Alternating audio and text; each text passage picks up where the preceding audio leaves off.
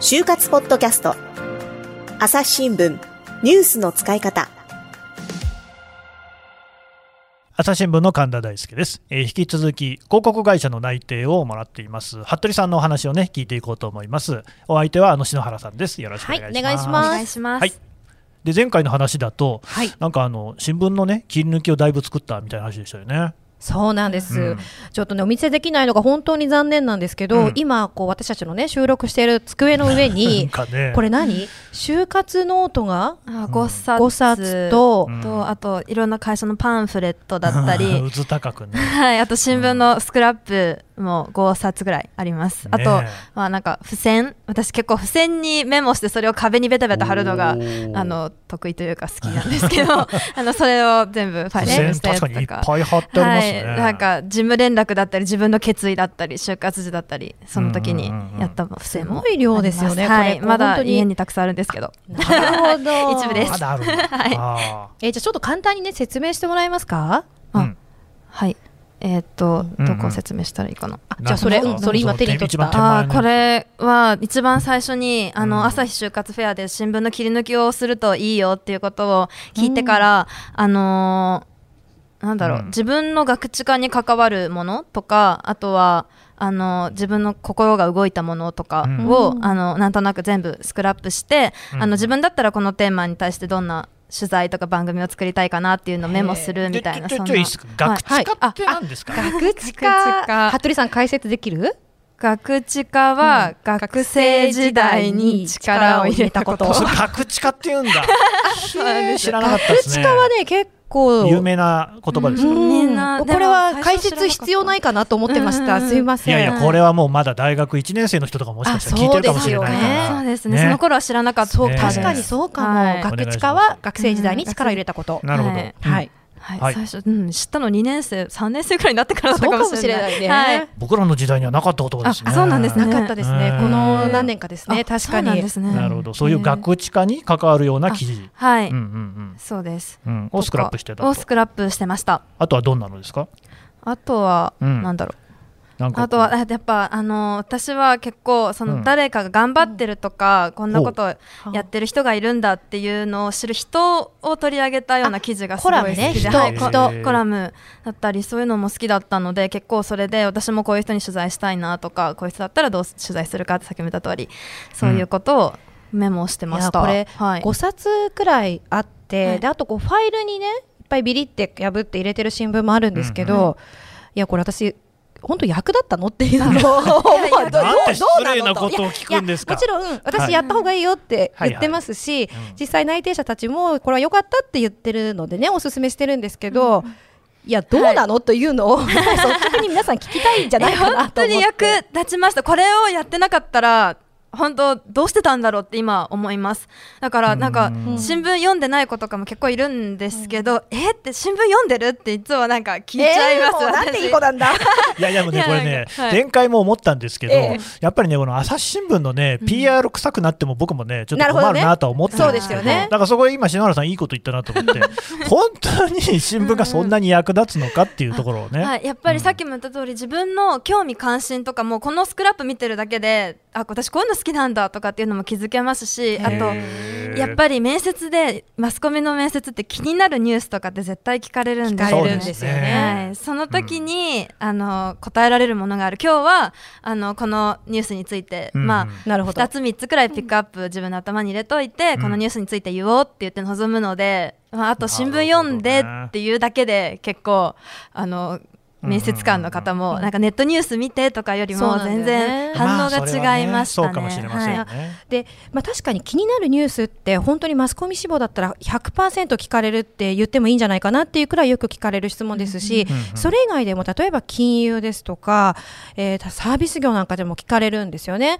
でただやっぱりなんかこうニュースについて話さなきゃって思うと苦手に感じる子が結構多くて、うんせっかくなんで服部さんはじゃあ気になるニュースは何ですかって聞かれたらどういうことを答えてたのか、うんうん。ちょっとよかったらこう例を教えてもらいたいなと思うんですけど。はい、えっと、私はその気になるニュースっていう質問でも自分の自己 PR につなげられたらいいなと思って、うん。あの話していました、えっと、特にその中でも大学1年生の時に私はマレーシアであのロロヒンギャの難民の子どもたちと触れ合う経験だったり、その時に国際機関に行ってお話を聞くっていう機会があって。面接ではそのことをどうしても話したいなって思っていたので、あの朝日新聞デジタルの方で、あのうんうん。難民ロヒンギャとかって検索して、はい、そうするとその今一番ホットな話題特にその時も、はいはい。あの今もアウン・サン・スー・チーさんとか拘束されちゃってますけどそね。それもその当時も結構うん。このロヒンギャの問題どうなるっていうのがホットなニュースだったので、あのそれを自分の経験につなげて話していましじゃた。あ、あれですか、染谷君とか奈良部君とかのね、記事を読んでたんでしょうね。うん、そういうねね、あ特派員が書いてたんですけど。あそうそうだと思います。はい。だからね、我々もね、まさかそういう風にね、使われているなんて思いもしなくて、今もう胸熱ですね。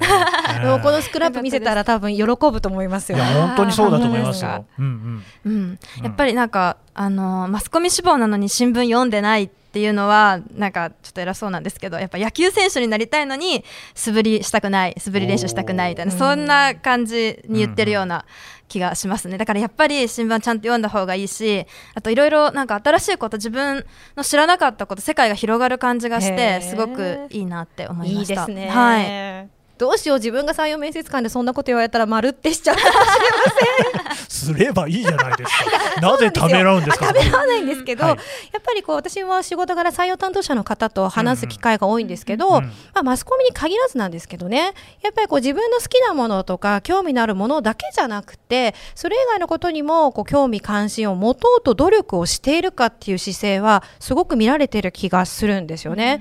であとはやっぱ無料のニュースが多い中でなんか自分で有料の必要なものは有料のお金を払っても大事な情報は手に入れようってしてる姿というのはとても好感が持てるってね皆さんおっしゃるので今服部さんが言ったことはそういうことにもつながってくるのかなと思いました。あーありがとうございます朝日新聞ポッドキャスト朝日新聞歩ききは、人工音声が伝えるニュースサービスです。外に出かけたら、スマートフォンのアプリで、お家にいるときは、スマートスピーカーに、朝日新聞のニュースを聞かせて、と言ってください。あなたの知りたい、ニュース、どこででも、朝日新聞歩きき。たった5分で、今日のニュースをまとめ聞き。なんかやっぱり自分でもこの新聞を読んでてなんか特に私は紙が好きなんですけどなんかあのまあ、ここにスクラップしてる通りなんかやっぱりもう一個すごいいい話があっておいい話があるいい話がある。な、いい話。はいはい。ぜひえっと話させてください。えっとなんか外資系コンサルのあの内定をいただいた会社での話なんですけど、んあの実はコンサルってすごいあのご存知の方も多いと思うんですけど選考が早くってうん。なんか大学3年生の夏くらいからもうバンバン本選考って言ってやっていくんですけどうんうんその時に先輩から、まあ、練習を兼ねて早く受験した方がいいよってアドバイスをもらったので私も受験をしてでその時の会社のケース面接が時事問題的な要素がすごい強い問題だったんですけど、でその時あの私も新聞を読んであのいろんなニュースにアンテナを張ってたので、うんうん。あのよく言うコンサルでいうフェルミ推定の、ね。まあ、またフェまたあ多分ねまた難しい言葉がいっぱい。すいません、本当ね、僕もね、無知で申し訳ない。いえいえ。何ですか、フェルミ推定。えっとですね、ちょっとはい解説させてもらうと、フェルミ推定っていうのは、うん。あの実際に調査することが難しい、ね、数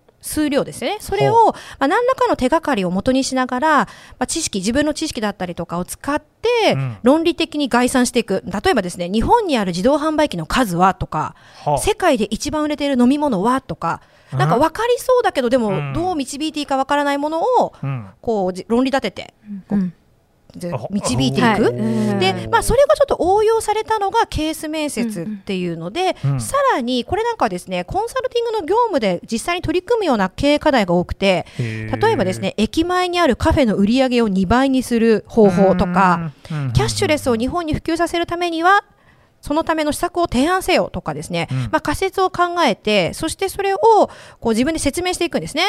でちゃんとそれがこう飛躍してないかとか、そういうところをチェックされるという試験がコンサルではよく出るんですよ。よく出るんですよ。なるほどね。なんですけど、私はそれを知らずに、うん。そのケース面接に臨みまして、はあ。で、そのさっき、あの、篠原さんがおっしゃってくれた、あの、フェルミ推定のフェの字すら知らずに、あの、選考に通過してしまった。通過した。はい。そして内定までね。で、内定までいただいてしまったのはやっぱりその時に新聞を読んでいたからだって今、これ私言わせてないですか、はい。言わせてない。私言わせて本ないから。当に言わせてないのかな？大丈本当に夫ですか？篠原さんに、あの事前にうん。お話しした時に、あの泣いていただきましたってお話しした時にも自分から自発的に、あの時に新聞読み始めてて本当に良かったですってありがうーん。はい。なるほどね、ちょっとね、じゃあね、まだね、先ほど聞きたいとこなんですが、はい。そろそろお時間ということなんで、また次回、詳しい話を聞いていこうと思います。ありがとうございました。ありがとうございありがとうございます。